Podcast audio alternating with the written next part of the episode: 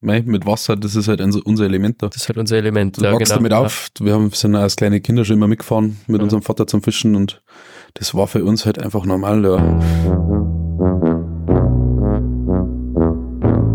Mitten im Allgäu liegt die Stadt Kempten. Da gibt's das ganze Jahr über viel zu sehen und zu erkunden, also auch im Winter.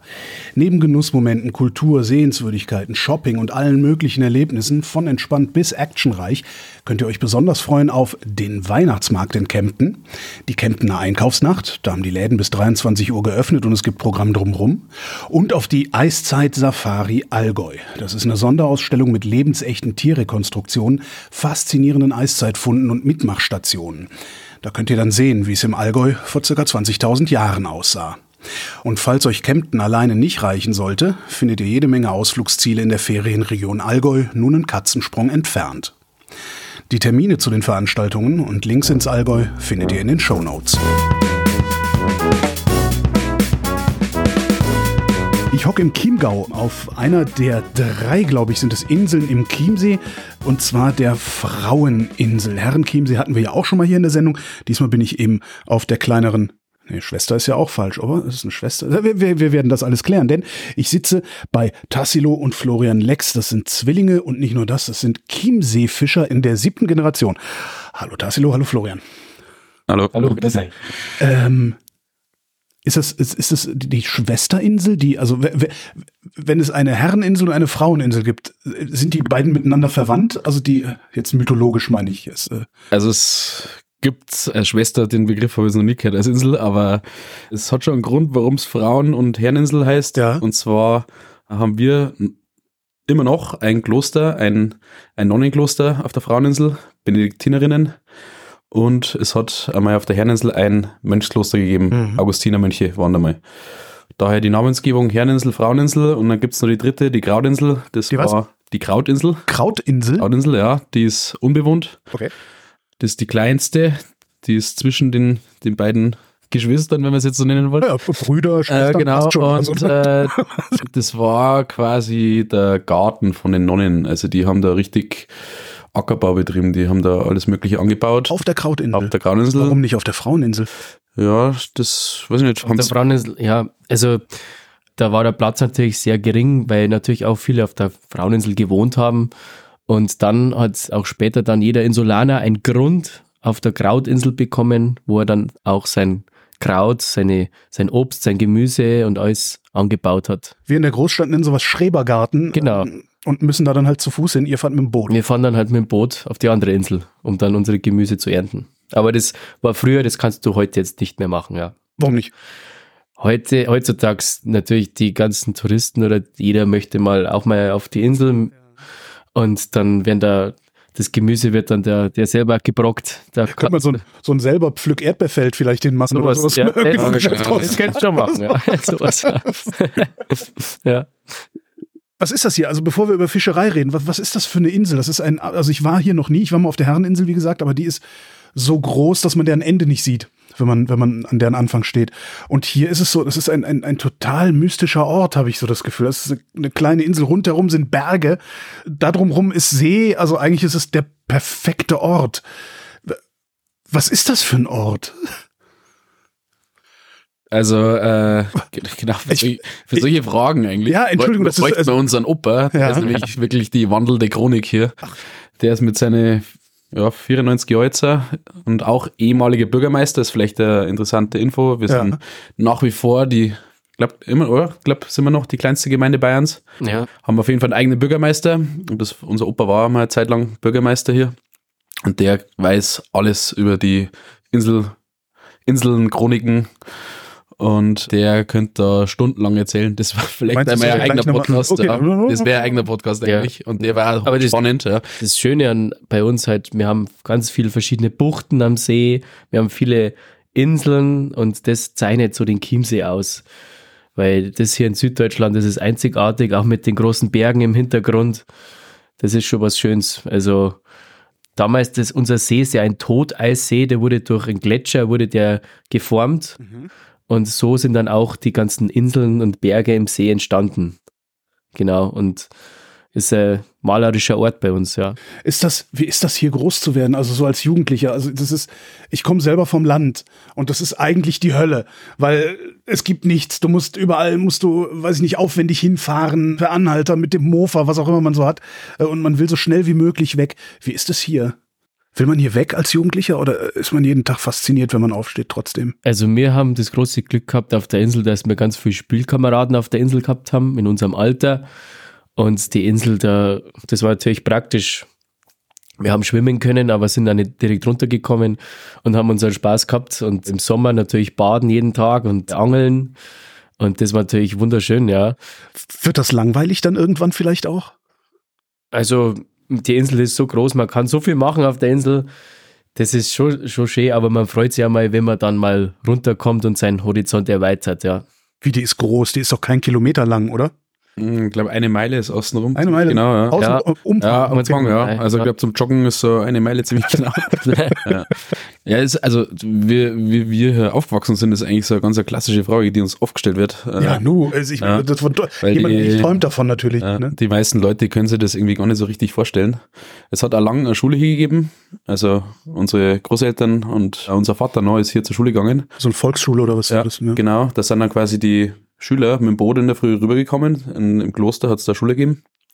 Und dann war es noch ein Kindergarten lange Zeit. Genau, dazwischen Und- war nur ein Mädchen, Ja, Gymnasium. Stimmt, genau, ja. Und Genau. dann äh, Kindergarten. hat genau aufgehört in dem Jahr, wie wir dann in den Kindergarten gekommen sind. Also wir sind dann quasi aus Festland rübergefahren, jeden Tag in der Früh. Am Anfang noch mit dem, mit dem Linienschiff und dann später selber mit dem Boot. Linienschiff, stimmt, das ist, das ist der, Bus, also euer Bus sozusagen. Der Schifffahrt quasi, Ja. genau, ja, das ist wieder Bus. Und dann steigst du in, im Festland in Gstaad, das ist halt der nächste Ort. Da haben Insel, alle Insulane ihr Auto stehen. Steigst halt dann da im Bus ein, fährst dann eben in deine Schule. Alle Insulaner haben ein Auto. Alle Insulaner haben ein Auto, alle Insulaner haben mindestens ein Boot. Das brauchst du auch hier. Und da fährst du halt dann nach Gstaad rüber, genau. Und Aber hier gibt's gar keine Autos auf der Insel, oder? Nein, ist verboten. Also du darfst jetzt da nicht zur Gaudi auf der Insel rumfahren mit dem Auto. Das ist bloß Liefer, Lieferdienst und, und wenn halt mal ein Rettungswagen kommt oder so Geschichten, die dürfen dann herfahren. Oder Öl, ja, die Mhm. in irgendwelche Genau, oder wenn einer baut oder was. Aber die Post kommt auch auf die Insel, also die Deutsche Post, die bringt uns schon, also Briefe Auch mit dem und alles. Auto. Auch mit dem Auto. Der fährt schon mit dem Das Auto heißt, es gibt hier ja. auch Straßen, die äh, mit Autos befahrbar sind. Genau, Also, kannst du mit dem ist- Fahrrad kannst du hier prima rumfahren, aber halt nur ist ohne auch nicht erlaubt, mit dem Fahrrad, Was? Fahrradfahren ist, also du musst absteigen, wir Insulaner fahren schon, zum Fisch ausliefern. Das schon. ja, aber ist als Tourist darfst du das nicht, du kannst dein Fahrrad mitnehmen, aber dann musst du schieben. Es ist so wie im, wie im Stadtpark, so ein bisschen. Ja, kann man sich vielleicht so in die Richtung vorstellen. Ja. Und Autos ist halt, also die Geschwindigkeit, wir haben eine Begrenzung hier. Aktuelle Debatte zur Geschwindigkeitsbegrenzung. Bei uns ist auf 10 km/h begrenzt. Okay, erster Gang und Fuß, vom, Genau. Fuß von der Gibt's, äh, eine lustige Geschichte, ich weiß nicht, was ich sagen darf, mit der, mit der Klosterschwester, die haben so ein Golfcar und die fahren da manchmal vielleicht ein bisschen schneller, wie die Polizei erlaubt. Ja gut, Freitag gibt's Starkbier, ne? Äh, genau. Genau. Und äh, da haben sich manche Leute schon mal ein bisschen beschwert, dass da die Nonnen so schnell um die Insel heizen. Was ist denn passiert, dass hier äh, Kindergarten, Schule und so verschwunden sind? Haben die Leute einfach weniger Kinder gekriegt und es hat sich nicht mehr gelohnt? Also der, die Insel hätte noch nie gereicht, glaube ich, dass der, der ganze Schule oder Nein, Kindergarten also ich kannst. heutzutage, damals, früher war das kein Problem, aber heutzutage geht das nicht mehr. Da, weil da ist das erstens schon mal gefährlich mit, mit den Kindern, wenn sie ins Wasser fliegen oder was. Wieso sind früher reihenweise Kinder ersoffen oder? Nein, sind eigentlich nicht, Ne? aber eigentlich schon, aber das ist damals, also damals war das einfach, aber heutzutage, da bringst du dein Kind vielleicht später mal zum Kindergarten oder das geht einfach nicht. Da ist damals einfach, die Kinder sind alle, haben alle um 7 Uhr in der Früh in Start sein müssen Mhm. und dann sind alle mit dem Boot auf die Insel und jetzt heutzutage ist das nicht mehr machbar. Die Menschen, die jetzt hier auf der Insel leben, wovon leben die? Sind die, oder, nee, sind nicht alles Fischer, ne? Nee. Also es gibt sechs Fischereien hier auf der Insel, also Ja. sechs Familienbetriebe, so wie wir. Und Sind die äh, auch alle so alt? es gibt jetzt noch zwei, die sind auch in unserem Alter, also die jetzt Mhm. vor kurzem quasi im Betrieb übernommen haben oder mit eingestiegen sind. Und sonst ja im Alter von unseren Eltern und Nee, ich meine, äh, generationentechnisch. Ach so. Also sechste Generation, ja, siebte, doch, teilweise schon, Ja. oder? Sind also genauso, ja. Ähnlich alt wie unsere Fischerfamilie, ja. Es hat auf der, hat auf der Insel auch früher noch viel, viel mehr Fischerfamilien gegeben auch. Aha. Aber es äh, gibt auch äh, zwei Fischerfamilien von den sechs, da geht es auf jeden Fall weiter auch. Also wir sind zwar in, ein, sagen wir mal, ein aussterbender Beruf, muss man sagen. Ja. Ernsthaft? Bei uns in Südbayern schon, ja. Aber wir kämpfen, dass es natürlich weitergeht. Warum seid ihr ein aussterbender Beruf? Das ist doch, also die Leute, die essen doch Fisch wie blöd. Also das, oder? Ja, das stimmt schon, ja. Also Fisch wird gerne gegessen, aber. Und Pangasius hält's ja nicht aus. verbotenes Wort bei uns das P-Wort, das kann ja keiner essen. Äh, genau. Nein, es ist, äh, der See muss natürlich auch hergeben. Ja. Also ja, man muss natürlich auch was fangen und man muss vor allem auch seinen Fisch, den man fängt, gut vermarkten. Also viel Fisch fangen heißt nicht automatisch viel Geld. Also man muss schauen, dass man seine Fisch veredelt, dass man die auch gut an den Mann bringt. Und die Vermarktungsstrategien spielen eine große Rolle. Es reicht nicht zu sagen, das hier ist ein Filet vom Chiemsee-Zander. Ja, also mittlerweile ist das schon so eine Marke geworden, ja, dass man ja. sagt, äh, Chiemsee-Fisch, kann man schon so sagen. Auch ja. in Münchner Gastronomien, die das sehr gerne abnehmen. Oder besonders die Edelgastronomie. Genau, ja. Die setzen jetzt auch auf heimische, nachhaltig gefangene Produkte, das ist ganz klar, ja. Äh, Regio, Regio. Aber wenn wir jetzt alleine die Wirtschaften nur beliefern würden, dann wird uns das nicht reichen. Man muss sie schon. Damit tun. hätte ich jetzt echt nicht gerechnet. Also das, ja. Ich hätte gedacht, es verkauft ja. sich einfach, weil das ja, ist ja, also, ich meine, das ist ja so ein ganzes, ganzes, wie, wie soll ich sagen, so eine Art Sehnsuchtskonzept, ne? Die ja. Alpen, die Seen, Bayern, Schuhplattern, you, so, you name it, alles, was nördlich des Mainz geglaubt wird, was Bayern ist. Ja das kannst du ja in einem Fisch ausdrücken, den du, den du von hier aus äh, ja, und das ist in den Norden halt die Vermarktung. Ne? Also der Deutsche ist halt einfach, wie kann man das beschreiben, äh, ein verdorbener Konsument, der einfach nicht so gern so ja. viel Geld für sei, für die Lebensmittel ausgibt. Der Deutsche, der hat halt einfach gern ein Haus und ein Auto. Ja. Wandelt sich billig, aber auch. Billig ja. ist es nicht, was ihr macht, ne? Nein, ja. das ist ja das, ja. Also wir verlangen natürlich auch ein bisschen am Preis Klar. für die Arbeit, weil das nach wie vor noch Handwerk ist, was wir betreiben und äh, wir stehen da jeden Tag in der Früh auf und könnten, ja, 365 Tage im Jahr könnten wir zum Fischen fahren mhm. äh, und jeden Tag hätten wir auch was zu tun. Man muss auch die Netze wieder instand halten. Im Sommer haben wir viel Arbeit. Da, kommt, da bleiben halt bestimmte Sachen auf der Strecke und die Baustellen, die müssen wir halt dann im Winter flicken. Mhm. Ja, also Arbeit geht uns nicht aus. Und deswegen, ja, schauen wir natürlich, dass wir die Arbeit einigermaßen gut bezahlt kriegen. Und da ist Mundpropaganda gefragt. Ja. ja. Wir müssen die Leute auch beibringen, dass das Handwerk ist. Ja. Und die Fischsemmeln, die wir verkaufen, dann haben wir den Fisch mindestens elfmal in der Hand. Elfmal in ja, der Hand. das ist ja ekelhaft. Ja. ja. bis man dann auf der Semmel hat. Sonst, äh, natürlich verlangen wir halt ein bisschen was dafür. Was heißt, was heißt elfmal in der Hand? Also elf Produktionsschritte, bevor genau, der Semmel ja. liegt. Genau, elf Verarbeitungsschritte sozusagen, bis er dann veredelt und äh, geräuchert zum Beispiel auf der Semmel liegt. Ja. Wo, was für ein Fisch liegt auf der Semmel? Die Renke. Die Renke. Die, die Chiemsee-Renke, also die Renke ist... Ein Freund von mir heißt Renke. Achso, Renke. ja, ist Ostfrieden. ja, da gibt's keine Renken, ja. die Renke ist eigentlich äh, sehr verbreiteter Fisch, der hat bloß überall regional verschiedene Bezeichnungen. Also am Bodensee als Fällchen bekannt. Ah, Fällchen habe ich ja, nur gehört, ja. Okay. Genau, mhm. das ist geläufiger und gibt's auf der ganzen nördlichen Hemisphäre, auf der ganzen okay. nördlichen Halbkugel gibt's die Renke in tiefen, tieferen Süßwasserseen mhm. und hat er bloß überall einen anderen Namen. Die Renkensemmel, schönes Wort. Renke, ja. So, elf Schritte. Mit welchem fängst du an? Fangen. Genau. Also, also rausfahren ist wahrscheinlich genau. ein Schritt. Okay, ja, das, heißt, also, das heißt, du zählst möglichst kleinteilig, damit es spektakulär klingt. Ja, es ist wirklich so, dass wir, also wenn ihr jetzt alle aufzählt, aber wirklich fangen, ja, ja, dann musst du einen Fisch abschlagen, dann herin im Abschlagen? Fisch. Mhm. Was äh, bedeutet? Fachgerecht töten. Fachgerecht töten, okay. Ja. Und, äh, Wie tötet man einen Fisch fachgerecht?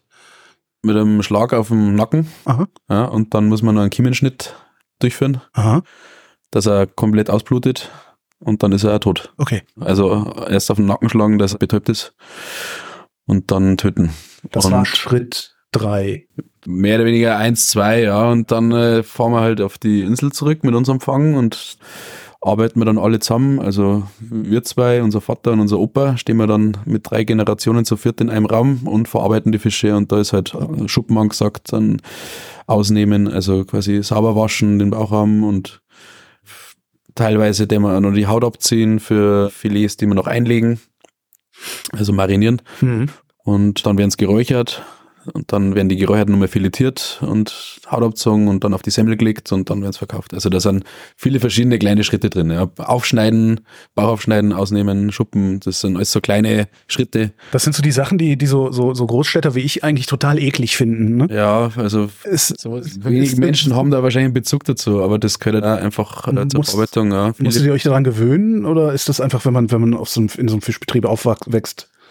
Ist es einfach so? Also beim Fisch, da macht es mir jetzt nichts aus, muss ich sagen, aber wenn jetzt ein anderes Wild erlegen ja. oder sowas, das wäre für mich dann schon auch nicht so toll. Das mehr die auch nicht so gern. Aber da, da wir da schon damit aufgewachsen sind als Kinder und schon mit unseren Spätzeln oder Freunden beim Angeln waren, ist das bei uns dann ganz normal. Aber warum, warum ist es unangenehmer für dich, ein Wild aufzubrechen? Weil letztendlich ist es doch dasselbe, oder? Gut, ist halt ja, bisschen mehr der Bezug, drin. Der Bezug, glaube ich, fehlt ein bisschen. Ja, ja. also dadurch, dass das irgendwie mit Wasser, das ist halt unser Element da. Das ist halt unser Element. Du ja, wachst genau. damit auf. Wir haben, sind als kleine Kinder schon immer mitgefahren mit unserem Vater zum Fischen und das war für uns halt einfach normal, ja. Und andere Viecher, das ist ja einfach nicht unser, unser, wie sagt man das, unser Milieu. Ja, ja. Dieses, das, das, äh, das Abschlagen, das macht ihr auf dem Boot direkt. Das machen wir unmittelbar, genau. Musst machen, ja. ja. Wenn der hm. Fisch aus dem Wasser kommt. Das ist also ich hätte gedacht, ihr habt da vielleicht so ein, so ein Becken irgendwie auf dem Boot so mit Wasser und da kommen die erstmal rein und ja, das dürfen da sich dann noch ein Stündchen in Sicherheit wiegen. Na, das, also das ist Pflicht, das ist Vorgabe quasi okay. vom Gesundheitsamt. Ja. Ist das stark reguliert, reglementiert, euer Job? Wo du gerade sagst, Pflicht? Ja, also es gibt natürlich äh, klar Fangquoten und sowas, ne? Aber ja, also die haben wir nicht. Fangquoten haben wir nicht. Ne? Ist, ja, genau, das ist jetzt nicht so wie ein Meer, wo okay. man einfach alles rausholt, weil da sind wir, kommen wir wieder zurück. Wir möchten natürlich gerne nachhaltig fischen, also das ist ein Modewort hier, aber das haben meine, meine, meine die, unsere Vorfahren schon Generationen gemacht, das ja, nachhaltig halt fischen, bevor es das Bodywork gar nicht gegeben hat. Ich wollte gerade sagen, die haben es halt nur anders genannt. Genau, die haben es ja. halt einfach anders genannt, ja. Beziehungsweise haben sie es einfach gemacht, weil sie genau wussten, dass ja. sie nächstes Jahr immer noch Fische haben wollen. Genau, irgendwann ist da nichts mehr da, genau. Und deswegen, das ist das Wichtige, dass wir natürlich nachhaltig heißt für uns nicht rausnehmen, rausnehmen, sondern auch die, die gewisse, die gewisse Alter an Fische rausnehmen und natürlich auch einsetzen an Fischen auch. Also Brutmaßnahmen können da auch dazu. Und das ist auch ganz viel Arbeit, die, der, die die meisten eigentlich nicht sehen. Und das gehört natürlich auch dazu. Das heißt, ihr seid auch Züchter gleichzeitig? Ja, also Oder zum Beispiel bei den, bei den Renken, ja. das, sind ja Salmonidenfische, also wie die Forelle, mhm. die leichen dann so im Winter rum. Und wenn die leichen, dann befischen wir auch die Renken und streifen dann auch die, die, die also von, von dem Weibchen, den Rogen, streifen wir ab und erbrüten wir ihn. Okay. Und äh, sobald dann die, die äh, kleinen Renken geschlüpft sind von den Eiern, werden die wieder im ganzen See ausgesetzt. Genau. Warum lasten ihr, also warum machten ihr euch die Arbeit, wenn die Fische das selber können? Also die Fische können das selber, aber es gibt natürlich natürliche Schwankungen, die ganz normal sind und so gleichen wir die ein bisschen aus und schauen natürlich, dass wir auch etwas noch dazu tun. Und wir haben damit seit Jahren schon Erfolg. Wir sind der einzigste See, einzigste See in ganz Europa, der so einen Erfolg hat mit den Renken. Und warum soll man das nicht Erfolg machen? im Sinne von Populationswachstum. Dass, dass äh, genug Renken im See drin sind und dass die Renk, das Renkenwachstum ist bei auch uns noch sehr gut, muss man sagen. Ja. Woher wisst ihr, dass genug Renken im See sind? Also wie zählt ihr die Fische im See? Also das ist ganz also, einfach, wenn du was im Netz hast, dann hast Renken im See. und wenn du nichts drin hast, dann schaut es schlecht aus, ja. Ja, aber woher weißt du, ob es genug Renken sind? Also das, ja, also das, man, es gibt so Probefischungen natürlich auch. Okay. Die kann, man kann dann auch anhand der Schuppe kann man messen wie bei den Bäumen äh, mit den Schuppenringen kann man messen, wie alt der Fisch denn ist. Ja. ja. Und wir schauen natürlich, dass wir da die Ränke befischen, die schon mindestens zwei, dreimal abgeleicht hat. Genau. Und äh, die Jüngern, das wäre schlecht, weil sonst haben die nicht mal abgeleicht und dann werden es natürlich immer weniger sozusagen. Heißt das, heißt das, ihr holt die Ränke raus, guckt euch die Schuppenringe an und werft sie dann wieder rein? Nee, ja, das ist, es, gibt, zu viel Aufwand. Es gibt ne? zweimal Probefischungen und dann richten wir uns danach mit der Maschenweite von dem Netz. Ah, okay. Je weiter die, also die Masche ist von dem Netz, desto Klar, größer älter, ist die Ränke und desto älter natürlich. Ja. Das heißt, ihr habt sozusagen dann jedes Jahr oder jede Saison einen neuen, einen neuen Wert für äh, so groß ist eine zweijährige Ränke und passt dann eure Maschenweite an? Ja, so in der Art, ja. Also, okay. Und die Maschenweite, also wir sind hier eine Genossenschaft am See, wir ja. halten hier alle zusammen, sind 16 Seenfischer und wir geben natürlich dann untereinander dann die Netzanzahl und die Maschenweite von den Netzen äh, geben wir natürlich vor und so viel Netze darf man natürlich dann, darf jeder Fischer dann auslegen am See. Ja. Also wir kontrollieren uns quasi gegenseitig, ja. Ja. Dass wir dann natürlich dann alle nachhaltig fischen und dass nicht einer mehr rausholt wie der anderen. Da ist natürlich dann Fischers Glück und Können natürlich. Dann kannst du dein Netz überall hinsetzen, wo du willst.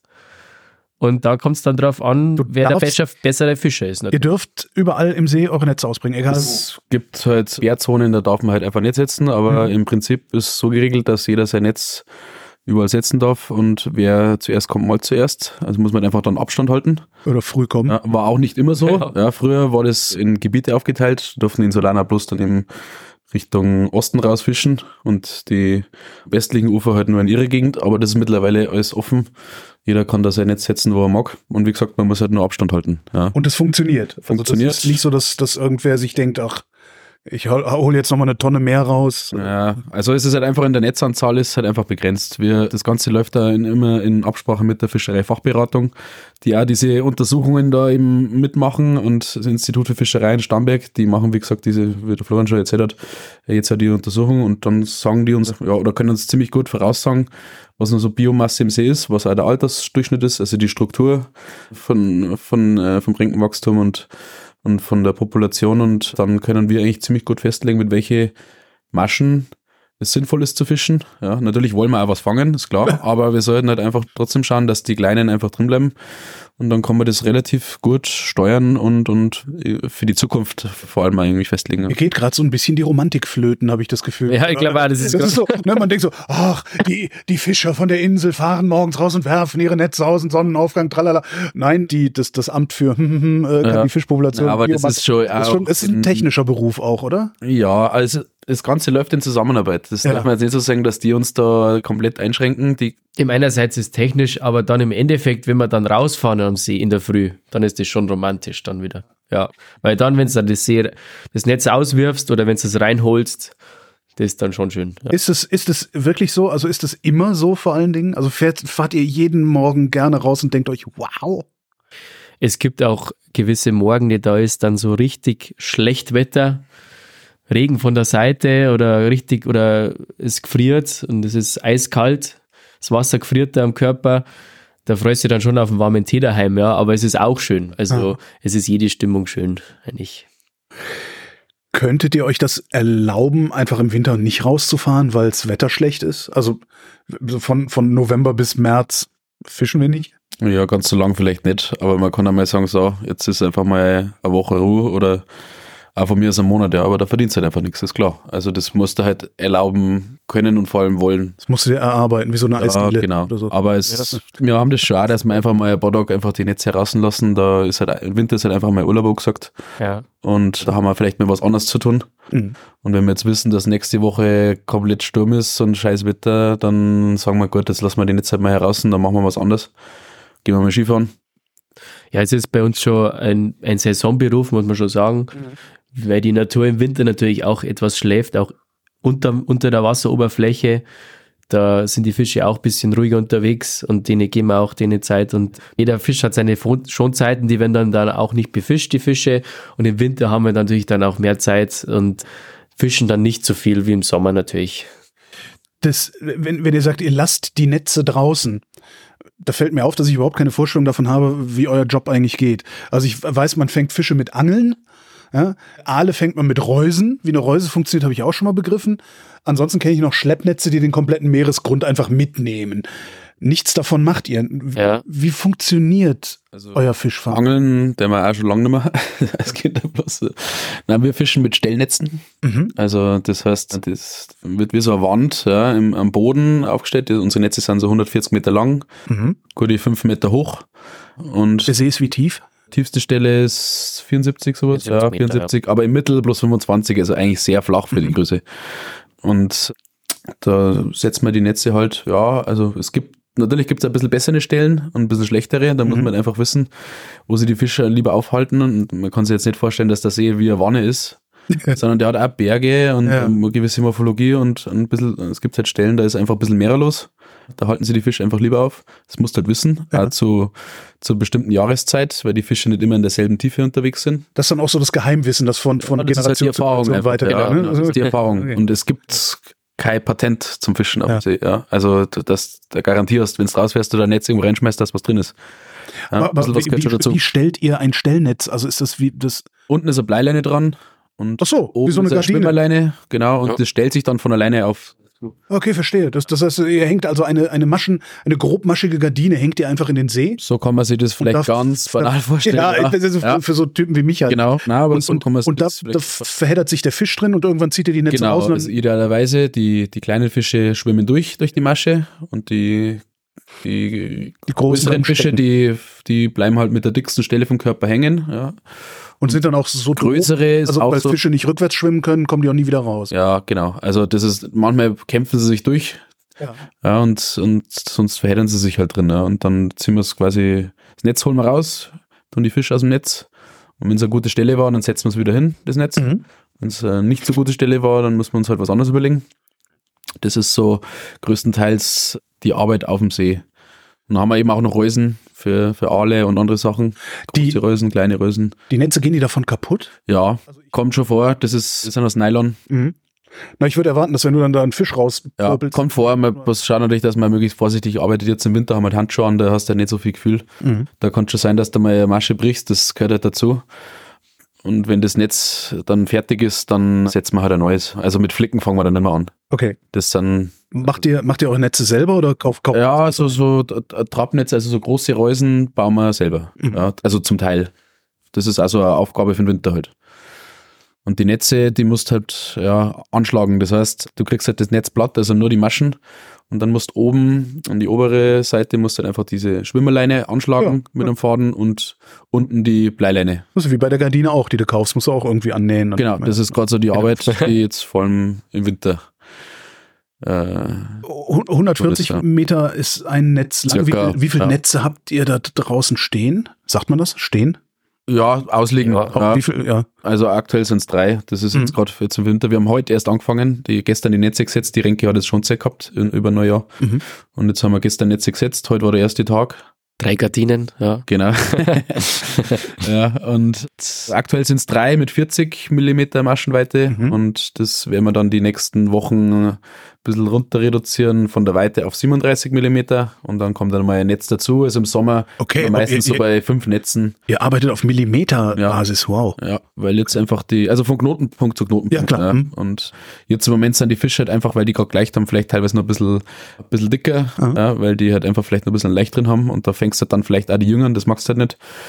Deswegen fischen wir jetzt gerade mit 40 Millimeter Netzen und dann äh, gehen wir runter auf 37. Das ist so die größte, die sie bewährt hat, die letzten Jahre bei uns. Dass die Fische, also die Fische, die wir damit fangen, die sind alle so vier Jahre alt aufwärts. Und das ist genau das richtige Alter. Wie viel fangt ihr denn eigentlich so im Jahr? Also rech- haltet ihr das nach? Schwierig, So, das, wiegt ja. man das? Zählt man das? Wie, Gibt schon eine Statistik, die du Ja. halt am Jahresende einfach aufführst, aber das aufs Gramm rausrechnen kannst du das nicht.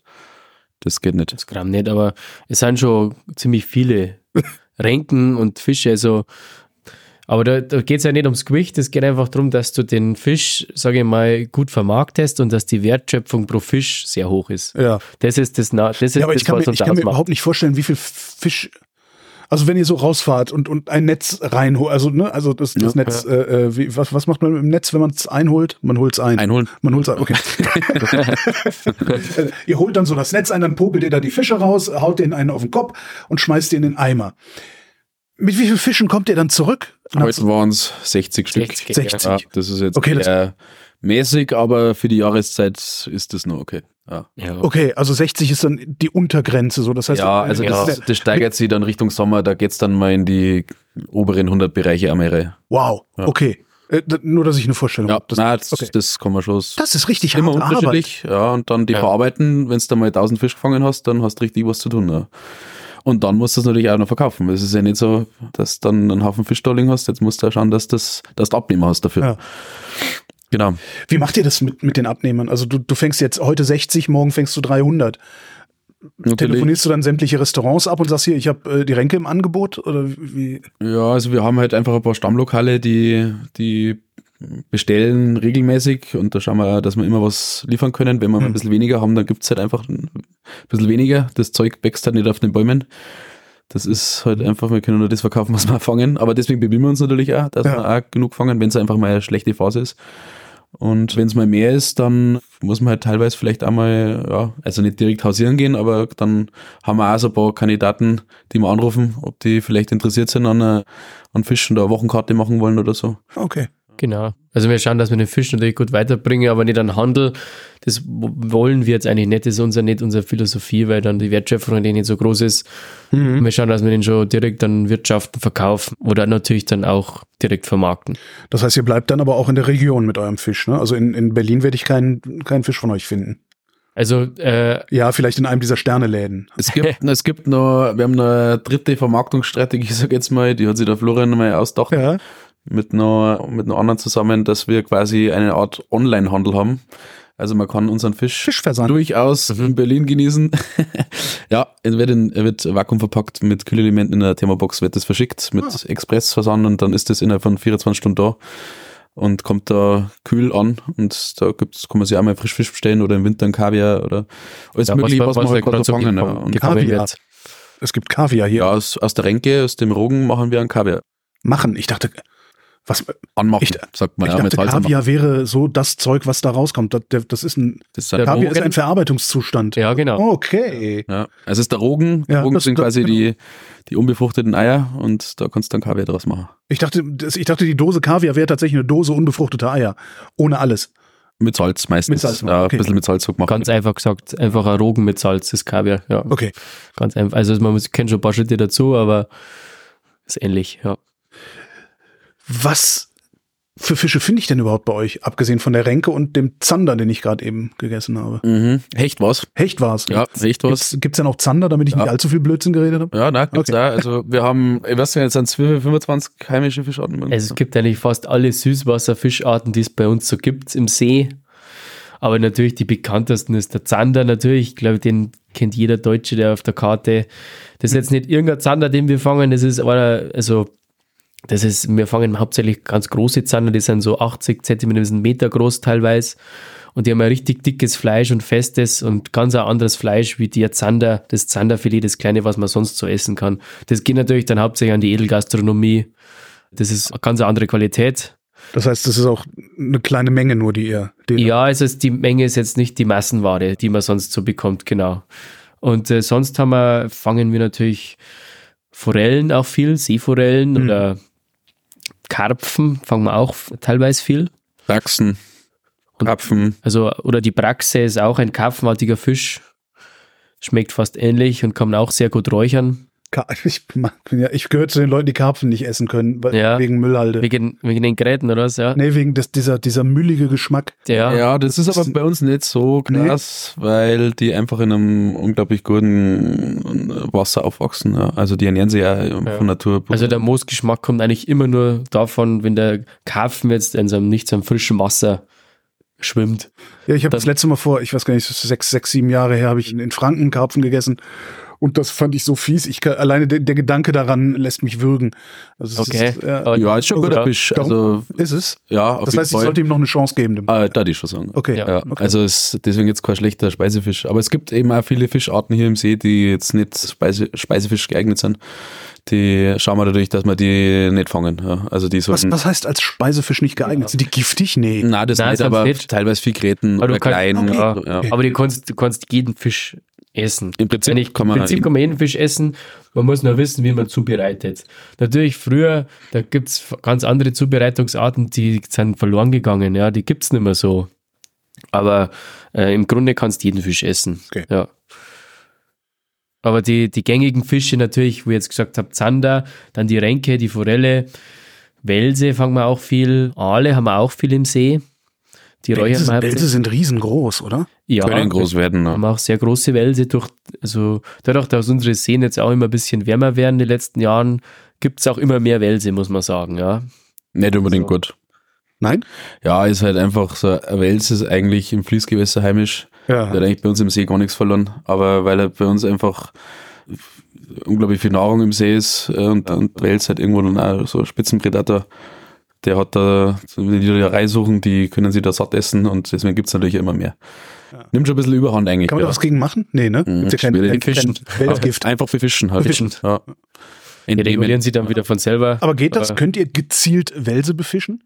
Geht Nein, eigentlich nicht. Ja, aber durch die Netze schon, wenn es halt irgendwie flach einstellst oder so. Ja, da kannst aber du schon befischen. Ist schwierig mit Reusen. Aber was willst du machen, wenn, wenn die, äh, die Sommer immer wärmer werden, dann fühlen sich die Wälse natürlich auch wohl in den Seen ja. und werden dann natürlich mehr. Und da kannst du natürlich nicht mehr machen. Da kannst du es halt nur befischen, aber mehr nicht. Schmeckt der denn der Wels wenigstens?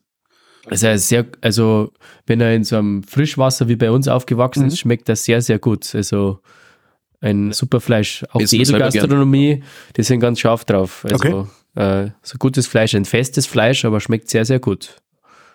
Was für eine Art Beruf ist das eigentlich, den ihr macht? Ist das ein Ausbildungsberuf? Ist das ein Studiengang oder ist das was, was man einfach macht, weil es Papa gemacht hat? Nein, es ist ein ganz normaler Ausbildungsberuf. Also wir haben beide unseren Gesellen gemacht und mhm. dann einen Meister draufgelegt. Genau. Und da gibt es natürlich auch noch irgendwelche Studiengänge, irgendwie Aqua. Gymnastik. Ja, ne.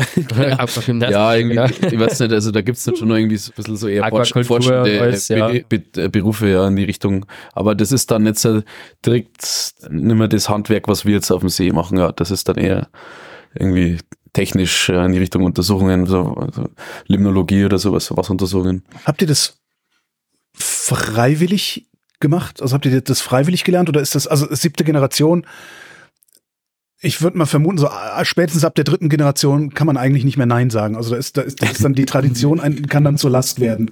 Dass du sagst, so eigentlich würde ich gerne, weiß ich nicht, Tennislehrer werden. Ich konnte es vielleicht aus, aus, von meinem Lebenslauf ein bisschen ja. erklären. Wir sind quasi benannt in Schulganger und nach der Grundschule auf verschiedene Schulen. Und der Florian hat dann nach dem Schulabschluss hat er gesagt, er probiert das jetzt. Ja. Und das aber aus freien Stücken. Also unser Vater hat uns das nie irgendwie, hat uns da nie irgendwie verpflichtet. Hätte er das, er hätte aber auch noch nicht, nicht gemusst. Also wenn, wenn du Na, äh, sieb, siebte Generation, da, das ist, äh, da, da schämt man sich doch, wenn man sagt, ich mach das nicht. Ja, ich dachte das gar nicht so. Ja, es ist so kein Muss gewesen natürlich, ja. ja. aber natürlich wäre es natürlich schön, wenn einer weitermacht. Und ich habe mir die, die Lehre gleich angefangen und bin nach Starnberg und dadurch, dass wir ja schon viel beim Angeln waren mit unseren Freunden und alles, ja. hat es für mich nichts anderes gegeben und ich bin auch so reingewachsen und es macht mir richtig Spaß. Also, wenn du der eigene Herr bist und arbeiten in der Natur, das ist schon was Schönes, ja. Und ich habe halt noch ein bisschen einen Umweg gemacht. Ich bin halt noch nach München erst. Ah, du bist so der Klassiker. Auf dem Land groß geworden, die Schnauze voll gehabt in die Stadt. Ja, genau. Ja, okay. Ich habe hab halt gemeint, mit dem Abitur, du musst halt auch studieren. Ja. Und habe mir das aber schon auch so irgendwie vorgestellt, dass ich einfach mal woanders hingehe, was anderes anschaue. Ja. Bin letztendlich aber nicht recht glücklich geworden mit der, mit der Sache und dann mhm Erst einmal Elektrotechnik, da bin ich gleich gespannt, das ist B überhaupt nicht mein Ding. BWL für die, für, äh, genau. die Leute, die technisch was machen Dann habe ich zwischendrin erstmal noch gearbeitet und ein halbes Jahr und dann also ein bisschen praktikumsmäßig ein bisschen also rumgeschaut, in welche Richtung, was interessiert mich überhaupt. Und dann Bauingenieur angefangen, was mich eigentlich bis heute noch sehr interessiert, aber ich habe mir auch in dem Studium irgendwann nicht mehr vorstellen können, dass das mal mein Lebenswerk wird. Und bin nicht totunglücklich heimgekommen und habe das meinen Eltern so verzeiht und habe gesagt, ich weiß nicht so recht, was ich anfangen soll mit mir. Und habe aber gleichzeitig auch gespannt, dass ich am Wochenende sehr gern von München heimfahre am ja. See und am Sonntag ungern auf. Hab zwar, also ich misst die Zeit überhaupt nicht in München mhm. und habe da nach wie vor noch sehr, sehr viele Freunde oben. Hab da noch einen Stammtisch, da kann ich gleich mal die Simpler grüßen. Den besten Stammtisch hier. Und das hat mir irgendwie das, die ganze Entscheidung schon ein bisschen leichter gemacht, dass ich da eher wieder zurückkomme aufs Land. Und mein Vater hat gesagt, ja, hilf uns mit, wir brauchen die, mhm. bis du halt was Neues hast. Und bin dann irgendwie so durch Umwegen und ja, so ein bisschen aus Versehen in das Ganze reingerutscht. Ich habe halt einfach dann die Ausbildung angefangen, damit ich irgendwas mache. Ja. Und habe erst dadurch mit 25 das erste Mal Gefallen dran gefunden am Familienbetrieb. Und zum ersten Mal wirklich vorstellen können, dass das auch was ist für mich. Und dann habe ich die Lehre zum Glück ein bisschen verkürzen können und habe dann auch gleich meinen Meister draufgelegt und jetzt sind wir Wie ein reiner das? Meisterbetrieb. Fischmeister, Fische, Fischwirtschaftsmeister. Fischwirtschaftsmeister, okay. Das ist ein reiner Meisterbetrieb, also mit dem Opa und mit dem Vater und mir zwei. Muss man Meister sein dafür? Nein, Nein. ist keine Verpflichtung, dass du bei uns einen Meister machst, aber ist schon. Jetzt könnt ihr, könnt ihr neue Leute ausbilden. Wer weiß, wo genau, du bist. Ja. Das können wir machen, ja. Und das Wissen ist natürlich auch sehr gut. Das Meister, wenn du die, was du so lernst dann noch in der Schule, das ist noch sehr, sehr gut, muss man schon sagen, ja. Hm. würde ich jedem ins Herz legen. Ja. Und das fühlt sich jetzt auch so an, als könntest du damit dein Leben verbringen. Ja, auf jeden Fall. Also ich habe jeden Tag an See rausfahren, also ohne das kann ich den Beruf auch nicht ausführen. Also das, der See ist unser Büro und Homeoffice ist für uns entspannt. In meinem Homeoffice regnet es nicht. Ja, ja die, das ist da wieder gute Kleidung halt. Na, aber tatsächlich auf jeden Fall in dem Bereich, ja, ja. Ähm, Fischerei oder hier am See auf jeden Fall. Das kann ich mir ganz gut vorstellen wenn der See euer Büro ist, wie sieht euer Tagesablauf aus? Wann, wann steht ihr, wann geht das los? Also es ist ja, es ist ja fast Landwirtschaft. Steht ihr um 4 Uhr auf, um die Kühe zu melken? Also gibt es da was Vergleichbares bei euch? Im Sommer stehen wir schon früh auf. Also, ja, natürlich.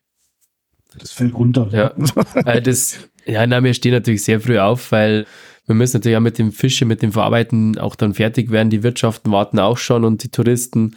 Stimmt, du willst es ja tagesfrisch haben. Man, der ja. Fisch, ja genau, der Fisch muss natürlich auch frisch verkauft ja. werden. Und deswegen stehen wir natürlich auch meistens auf, wenn die Sonne aufgeht. Oder auch schon früher. Da klingelt der Wecker meistens dann schon so um 5 Uhr, halb fünf in der Früh. Ist aber auch schön, wenn man sich dran gewöhnt, dann geht das auch. Ich kann mir nicht vorstellen, mich an solche Uhrzeiten zu gewöhnen. Ich habe fünf Jahre lang äh, die Morning Show im Radio moderiert mhm. und ich habe das nicht, ich habe es nicht geschafft, die fünf Jahre lang mich daran zu gewöhnen. Ja. Ich, bin um, ich bin immer um Viertel nach vier bin ich aufgestanden. Das ah. ist, ich habe das nicht geschafft. Ja, ne? also für mich ist Gewohnheitssache und ja. wie gesagt, taugt mir das auch ganz gut. Klar, die Abende sind natürlich nicht so lang, also im Sommer, wenn es schön ist, ewig lang draußen sitzen, das ist halt natürlich nicht. Geht schon mal, aber das bereust du am nächsten Tag, wenn du dann ja. ganz bis 18 Uhr dann arbeiten musst teilweise. Ja. Also die Tage sind halt im Sommer recht lang und halt auch sieben Tage Woche. Also da ist viel zu tun und. Kein Wochenende. Ja, am Wochenende räuchern wir halt. Also wir fischen okay. von Montag bis Freitag mhm. und am Wochenende räuchern wir aber auch jeden Tag und verkaufen halt eben die Fischsemmeln auf der Insel. Oh. Also wir haben eigentlich jeden, jeden Tag was zu tun. Ne? Ja. So, wie viel Uhr fahrt ihr dann raus? Ja, das kommt, wie gesagt, immer so ein bisschen auf die Jahreszeit an. Ich sage jetzt, also im Sommer, wenn jetzt so die Hauptsaison ist, dann fahre ich mit dem Vater so halb fünf, fünf raus, spätestens. Florian ist aber auch schon wach, der hat dann schon den Fang vom Vortag in Räucherofen und die räuchert die Fisch drei Stunden lang und wir schauen auch, dass wir relativ zügig auf dem See fertig werden, mit dem Netze einholen und wieder auslegen und kommen dann so gegen 8 Uhr heim, kurz frühstücken, aber wirklich auch bloß, dass man was im Magen hat. Mhm. Das ist kein entspanntes Brunchen. Und dann äh, schauen wir, dass wir mit dem Verarbeiten auch relativ zügig gegen Mittag spätestens fertig sind, weil die geräucherten Fische dann auch fertig sind. Die müssen auch noch filetiert werden. Der Laden muss hergerichtet werden. Und es hat dann bis Mittag schon immer ein bisschen stressig auch. Mhm. Dann eben kurz Mittagessen, wenn es es erlaubt, dann legen wir uns einmal kurz schnell hin, aber das ist auch nicht immer gegeben.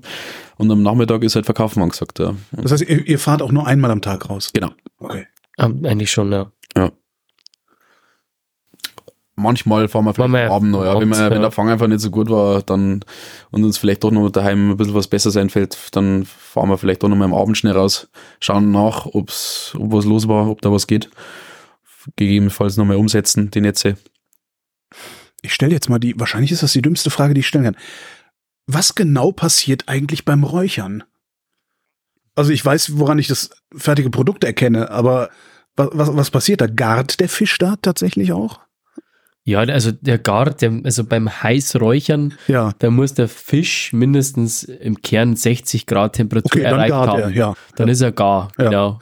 Und beim also Kalträuchern? Das, beim Kalträuchern, da ist das anders. Da äh, darf das Fischfleisch nicht mehr als 30 Grad betragen, weil dann das Eiweiß aus dem Fleisch rauskommt ja. und gar wird. Und das will man da bei dem Kalträuchern nicht erreichen. Da will man die Haltbarkeit durch den Rauch will man da erreichen. Aber warum das durch den Rauch haltbar wird? Ja, das wissen wir auch nicht. Ja, das tötet ist, ab oder was? ist halt so. Ja, ja gut, halt ich habe so. hab mir noch nie Gedanken über Räuchern gemacht. Der Rauchgeschmack, ja. Aber das Fleisch ist dann nicht mehr, nicht gar, also nicht durch beim Kalträuchern. Mhm.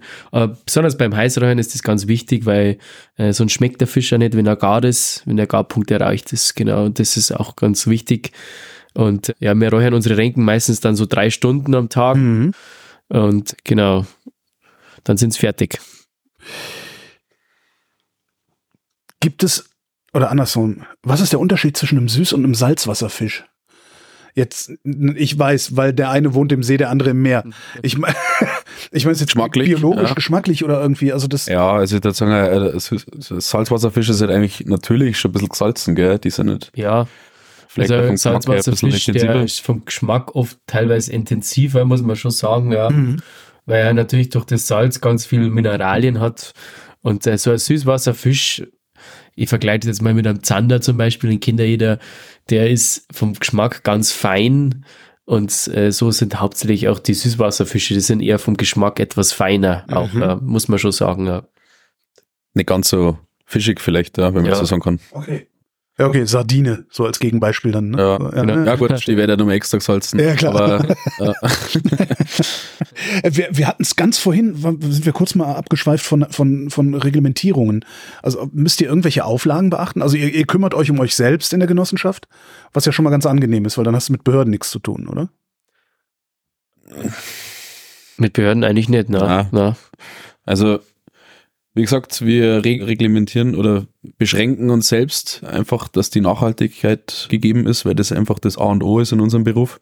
Und natürlich schauen wir ja alle, dass das Ganze nachhaltig bleibt. Das heißt, einfach nicht mehr entnehmen, wie natürlich nachwächst, ganz einfach gesagt. Genau, also und natürlich schauen wir aber andersrum auch, dass wir alle davon leben können. Also, dass das nach wie vor ein Vollerwerbsberuf bleibt. Und da müssen wir halt eben ja, in enger Zusammenarbeit mit der Fischereifachberatung Lösungen finden, Wege finden, dass das halt auch für die Zukunft dass die, die Bestände für die, für die Zukunft auch gesichert sind. Und so schauen wir halt auch unterm Jahr, da werden immer mal wieder die, die Netzanzahl und auch die Maschenweite wird mal angepasst, mhm. dass man halt einfach nicht die jüngeren Fische rausholt, dass man einfach wirklich äh, die, die laichreifen Fische, also einfach ja, die vier Jahre alten mindestens rausholt, das gegeben ist, dass die natürliche Fortpflanzung im See ja stattfinden kann. Ja, wenn man die ganzen jungen Fische rausholt, dann wäre das ja das Gegenteil von Nachhaltigkeit. Und Außer die jungen Zander, das wäre praktisch. ja, die dürfen dann schon ein bisschen wachsen, wir holen dann lieber die großen raus. ja, aber so jetzt von außen gibt's jetzt keine irgendwie Behörde, die uns da kontrolliert. An anderen sehen das anders, ja. Bodensee oder so, die haben da schon staatliche Kontrollen. Okay. Da ja. geht's da sehr genau, aber da ist halt auch ein bisschen anders mit, mit fünf anderen, anderen Staaten da ist es auch nicht so leicht, dass man da immer auf einen Konsens kommt.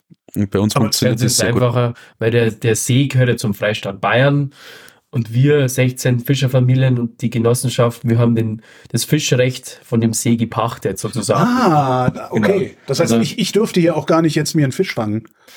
Also wenn du jetzt einen Angelschein hast, dann ja. darfst schon, also dann müsstest du eine Angelkarte bei uns kaufen. Und da darfst du dann natürlich unter gewissen Voraussetzungen, du hast bestimmte Regeln gibt es natürlich, mhm. darfst du dann angeln, ja. Genau.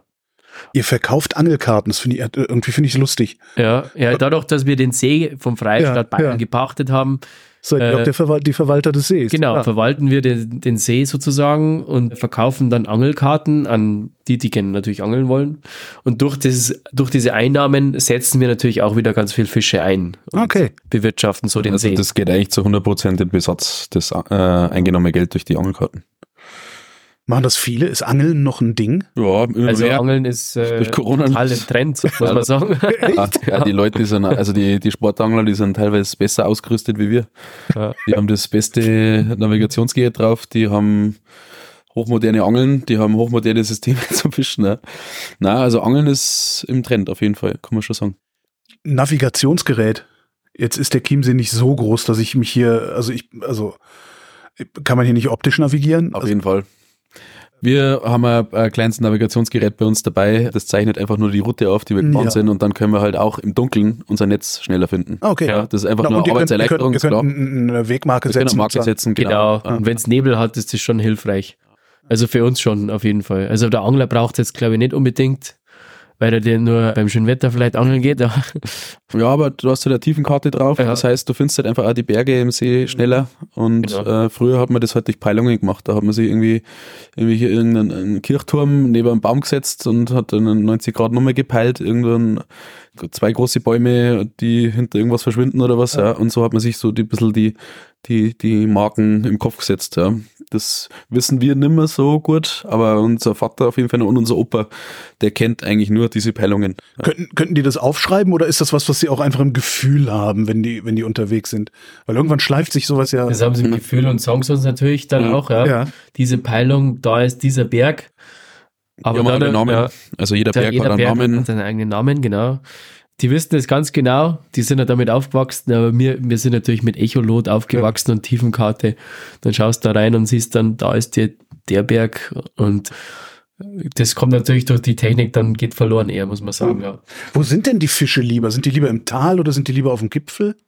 Ist da, also gibt's da so, ich vermute auch mal, dass es auch dann, dann unter Wasser sowas ähnliches gibt wie ja Aufwinde und Abwinde und ja, Strömungen ja, halt einfach, ja. ja, Strömungen, ja. Halt. Und oft ist halt einfach, ja, und so Gefälle ist halt oft einmal ein bisschen interessanter wie an einer flachen Stelle, wo es einfach ewig nur in derselben Tiefe hingeht. Da ist auch vielleicht ein bisschen was los, aber interessant das heißt, du machst bei uns. Hangfischen, wenn du so willst. Ja. Na, das, also es gibt halt einfach, also zu jeder Jahreszeit sind die Fische, im, vor allem halt die Renken einfach, wenn wir jetzt mal bei denen bleiben, was auch unser Brotfisch ist, äh, also wenn der Renkenfang gut ist, dann geht es uns gut. Ja, ja. okay. Ähm, die Renken halten sich nicht immer in derselben Tiefe auf. Jetzt gerade sind es relativ tief. Mhm. Ja, also jetzt fischen wir gerade so 30 bis 50 Meter. Da ist eher was los. Und im Sommer kann man es eher ein bisschen seichter, mhm. also auf 20 Meter oder so. Und das muss man halt einfach auch wissen, zu welcher Jahreszeit. Manchmal kommen sie auch auf die Oberfläche hoch, dann gibt es auch Netze, die kann man frei, also quasi unter der Oberfläche schweben lassen, die stehen dann nicht am Boden. Das, die Möglichkeit gibt es auch noch bei den Stellnetze. Und das ist halt die Erfahrung, die man haben muss. Und die wird da jeden Tag wird das immer wieder, wird immer wieder besprochen, wo könnten wir unser Netz hinsetzen und da spielt natürlich auch die Erfahrung von unserem Opa eine große Rolle. Da reden dann vier Leute mit und der Opa hat da natürlich auch ein großes Gewicht in seiner Meinung, weil der das seit über über 75 Jahre den Beruf ausübt und also über, also jetzt sind es ja schon 80 Jahre dann, ja, der das kann man sich einmal auf der Zunge zergehen lassen und mit 80 Jahren Berufserfahrung. das ist schon brutal. Ja. Schaffen sonst so die Japaner, ja. Ja, na, und wir haben natürlich auch eine Riesenfreude dran, weil ja, so vom, vom Grundprinzip her hat sich an der Arbeit, an unserem Beruf eigentlich nicht so viel geändert. Das ist ein bisschen mehr maschineller geworden, vielleicht bei der Verarbeitung. Ja, jetzt, und ihr habt jetzt einen Motor am Boot, das Genau, die sind damals gerudert und wir haben halt ein bisschen andere Materialien, die wir verwenden. Früher waren es halt einfach Baumwollnetze und wir haben halt jetzt äh, Kunststoffnetze, mit denen fangen wir da einfach auch ein bisschen besser. Und äh, mhm. ja, weil die einfach dünner sind, durchsichtig sind. Ah, ja. okay. Ja. ja. also Baumwollnetz, das ist dann total schwer, wenn das da aus dem Wasser rauskommt. Das haben die jeden Tag dann rausgeholt und haben das den ganzen Tag getrocknet und mhm. haben das auf Nacht wieder ausgelegt. Also das ist schon ein bisschen. Wir haben eine Maschine zum Netz ziehen, wenn es ist. Früher haben wir alles nur mit der Hand gezogen. Wir machen es zwar meistens mit der Hand, wie, aber. Wie, wie, ziehen? Also so, so eine, so eine Rolle, so eine Motorwinde, da kann man das Netz dann im ja. über Motor. So elektrischer Motor drin, mhm. genau. Am Einholen. Das ist halt alles so ein bisschen Arbeitserleichterung. Aber so vom Prinzip her ist eigentlich der Beruf seit Generationen relativ gleich geblieben. Das ist ähnlich, ja. Man geht halt immer mehr Verarbeitung und Vermarktung. Das wird immer viel wichtiger, muss man sagen. Ja. Früher hat man nur einen ganzen Fisch verkauft. Ja. Filet, das Früher hast du den Fisch, ja. Jetzt wollen sie halt nur noch Filet. Ausgenommen und ausgekratzt und verkauft. Mhm. Das geht heutzutage nicht mehr. Da musst du schon mehr dazu tun. Was macht ihr mit den Resten? Die bringen wir aufs Festland raus, einmal in der Woche, und da kommt der Tierkadaververarbeitungsfirma aus Erding ja. und die machen da Biogas draus. Ist aber auch verpflichtend. Also wir, wir dürfen das nicht einfach in den See zurückschütten. Nee, klar, ich hätte, es ist, es ist ja eigentlich sogar schade. Also ich hätte gedacht, man, ich, ich, hätte gedacht, man hätte das könnte das irgendwie noch anders verarbeiten. Also man könnte ein, ein Lebensmittel oder sowas. Man könnte ja, ja, aus den Knochen könnte man zum Beispiel Fischsuppe machen oder ja. Fischfors. So Nose to Tail. Gibt aber auch, die ja. machen das ja. So private Leute, die kommen mal her das und sagen, hey, hebt ja. mal die Köpfe auf. Mhm. Das ist schon gut, ja. Das ist aber auch sehr aufwendig, muss man sagen. Aber das ist auch ein guter Gedanke, dass man den dass man da noch ein Fischfond zum Beispiel draus macht ja. zum Verkauf. Da könnte man das auch noch verwerten ein bisschen, ja. Aber so wird es Biogas draus gemacht, ist auch gut. Ja. Wenn der Beruf sich nicht verändert, gibt es noch irgendwas dran zu verbessern? Also weil ihr seid jetzt eine, eine Generation, die halt auch, also oder wir, wir sind ja eine Generation, die auch mit ganz anderen technologischen Ideen aufgewachsen sind als unsere Elterngeneration noch. Ist das, gibt es Momente, wo ihr unterwegs seid oder wo ihr den Job macht und denkt, das könnte man eigentlich tatsächlich noch verbessern, automatisieren, maschinisieren, irgendwas? Oder war es das jetzt? Also ist der Beruf aus? Es gibt sicherlich äh, Bereiche, ja. Mei, äh, wir schauen auch gerne mal in einen anderen Betrieb rein, bei Kollegen, einfach schon bei der Verarbeitung. Ja, jeder ja. hat so ein bisschen Seittechnik oder vielleicht noch extremer beim Veredeln. Hm. Jeder hat so ein bisschen sein Rezept, wie er einen Fisch räuchert oder auch mariniert, einlegt nach Mattisart zum Beispiel, ist auch so ein neues Ding. Oder das heißt neues nicht mehr, aber Geben Sie Matthias. Renkenfilet nach Mattisart eingelegt, das ist mittlerweile echt was ganz Besonderes und fast schon ein Klassiker geworden. Ja. Das hat unser Vater halt einmal angefangen vor was ich, 20, 30 Jahre oder so. Mhm. Und da macht es auch jeder so ein bisschen nach eigenem Hausrezept. Mhm. Und immer wieder schaust du trotzdem bei einem Kollegen einmal was anderes an, wie die einen Fisch veredeln oder was die draus machen und man kann immer irgendwas lernen. Ja. Aber der eigentliche Beruf des Fischers an sich fertig. ist es Fisch fangen, Fisch verarbeiten und ja. dann halt ja, veredeln. Dass das ein Handwerksberuf ist. Also veredeln kommt dann einfach immer mehr. Ja, ja. das Veredeln. Fisch, Fisch ja. Gastro, ja, aber veredelt, ja. das ist halt eher das. Genau. Ähm, aber dadurch, dass wir jetzt auch den Fisch versenden und so Sachen machen, da können dann auch viele Sachen dazu. Konserven, macht ihr Konserven? Nein, aber Kollegen machen das. Wir nicht. Wir haben aber auch einfach nicht die, die Logistik und den Platz dazu. Wir sind relativ beschränkt auf der Insel und schauen mal, dass wir das Beste rausholen aus dem, was wir da haben. Und das so funktioniert eine Sardinendosenanlage mit einer Kurbel dran, so, ja. so wie die Portugiesen. ja.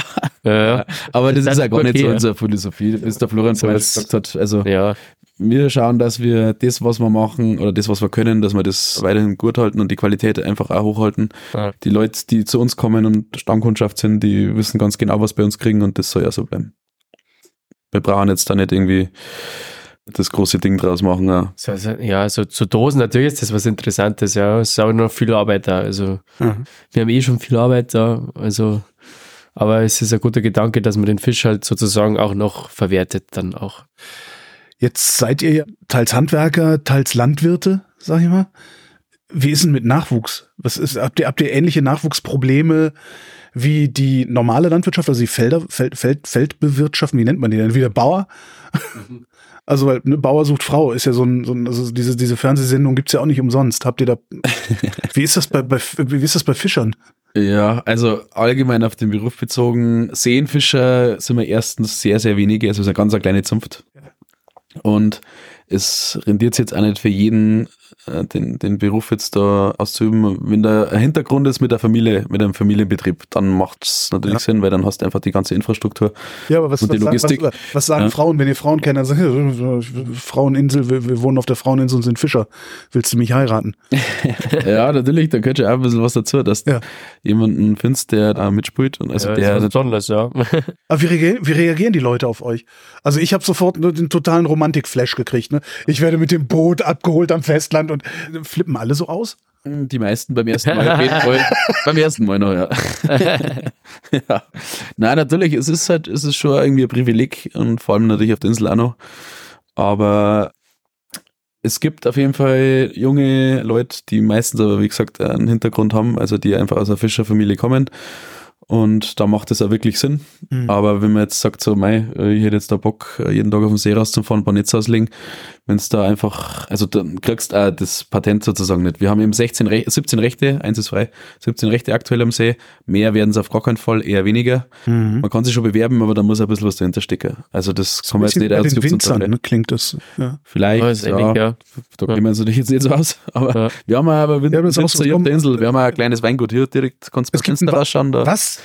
Da kriegt er ja, 100 Flaschen raus. Weingut da drüber. Ja. Ja, das, ist ja perfekt, weit, das ist der perfekte Ort hier. Brauerei wir noch. Ja. Brauerei auch. Ja, mehrmals ja. da. Also auf der Insel rendiert es. vier, vier Wirtschaften, eine Brauerei, wir haben sogar eine eigene Feuerwehr, die aber wir selber betreiben. Jeder Insulaner ist auch verpflichtet, gleichzeitig bei der bei unserer freiwilligen Pflichtfeuerwehr dabei zu sein.